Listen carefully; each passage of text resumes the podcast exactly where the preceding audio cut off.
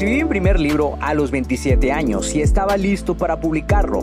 La pregunta era, ¿cómo lo iba a lograr si no me consideraba un escritor y las editoriales estaban fuera de mi alcance? He creado este podcast para darte las respuestas que necesitas y las estrategias para lograrlo y asimismo compartirte mis fracasos, aprendizajes y éxitos como autor publicado y emprendedor. Si tienes un mensaje que compartir con el mundo y quieres convertir tus conocimientos, ideas e historias en un libro que la gente lea, sígueme mientras construyo una vida de la escritura. Mi nombre es Checo Martínez y bienvenidos a Vivir de Escribir.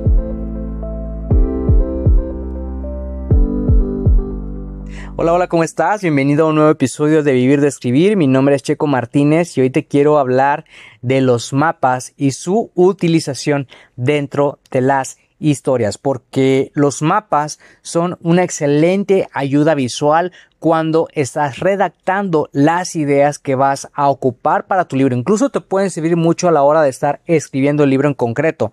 Yo creo que personalmente no hay nada más placentero que construir la estructura de tu libro con ayudas visuales. Y cuando hablo de ayudas visuales me refiero a mapas, bocetos de lugares, listas de objetos que vas a utilizar dentro de la historia. Porque al escribir un libro debes conocer perfectamente todo lo que ocurre dentro de tu historia.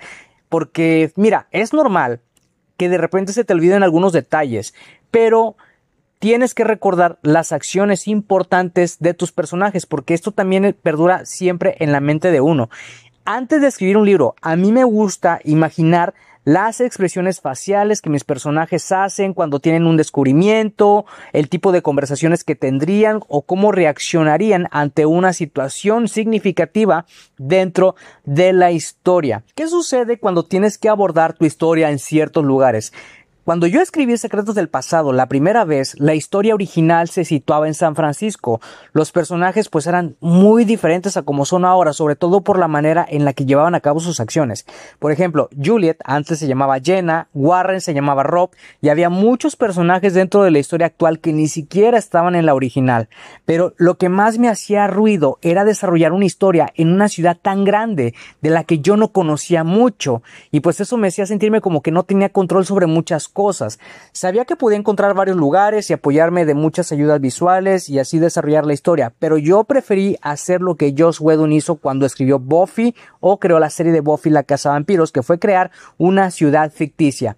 No me quería limitar, yo quería una ciudad, por ejemplo, con una playa, que tuviera festivales de temporada, que tuviera sus propias escuelas, sus propias reglas y todo lo que conlleva a la construcción de una ciudad con sus propias leyes en este caso pero cuando se trata de narrar las escenas debes conocer los lugares donde se van a llevar a cabo, por eso recomiendo mucho el uso de los mapas y los bocetos de algún lugar específico donde se van a llevar a cabo las tramas. Son súper útiles a la hora de redactar porque te permite saber el rumbo que tus personajes van tomando dentro de ese lugar. Por ejemplo, si hacen una caminata, si persiguen a un loco maníaco o van de, un lugar a otro dentro de la misma locación.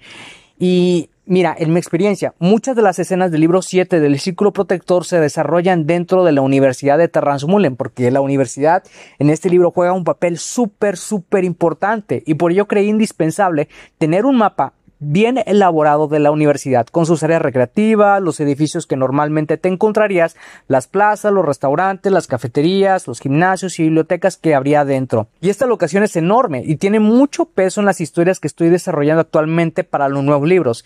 Y yo creí que lo más adecuado pues era contar con un boceto que tuviera la mano enfrente de mí mientras estoy redactando para no perder ningún detalle y saber por dónde caminarían mis personajes. Y si vas a desarrollar, por ejemplo, tus historias en alguna locación o en, alguna, en algún lugar específico, solamente piensa en el tipo de lugares donde quieres que las historias de tus personajes se desarrollen. El boceto que yo elaboré tiene algunas partes de la universidad donde yo estudié, pero también algunas otras partes son sacadas de mapas de escuelas que busqué en internet.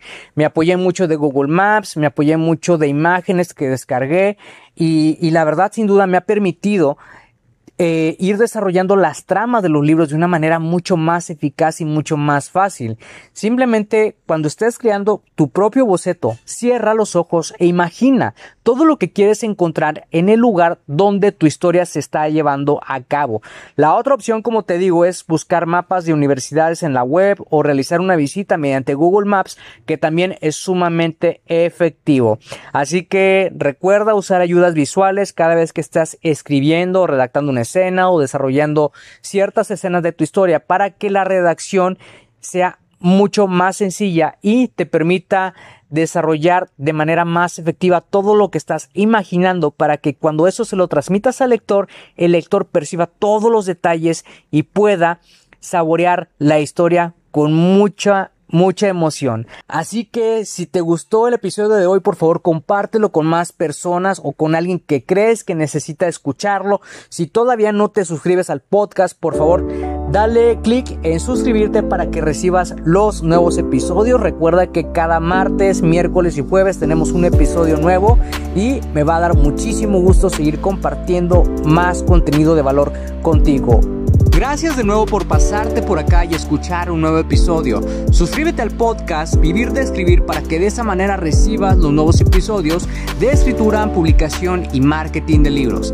Recuerda que puedes descargar tu kit del escritor con las 10 herramientas imprescindibles para iniciarte en el mundo de la escritura creativa y mejorar tus habilidades como escritor. Solamente tienes que ir a publicatuprimerlibro.com diagonal kit-escritor.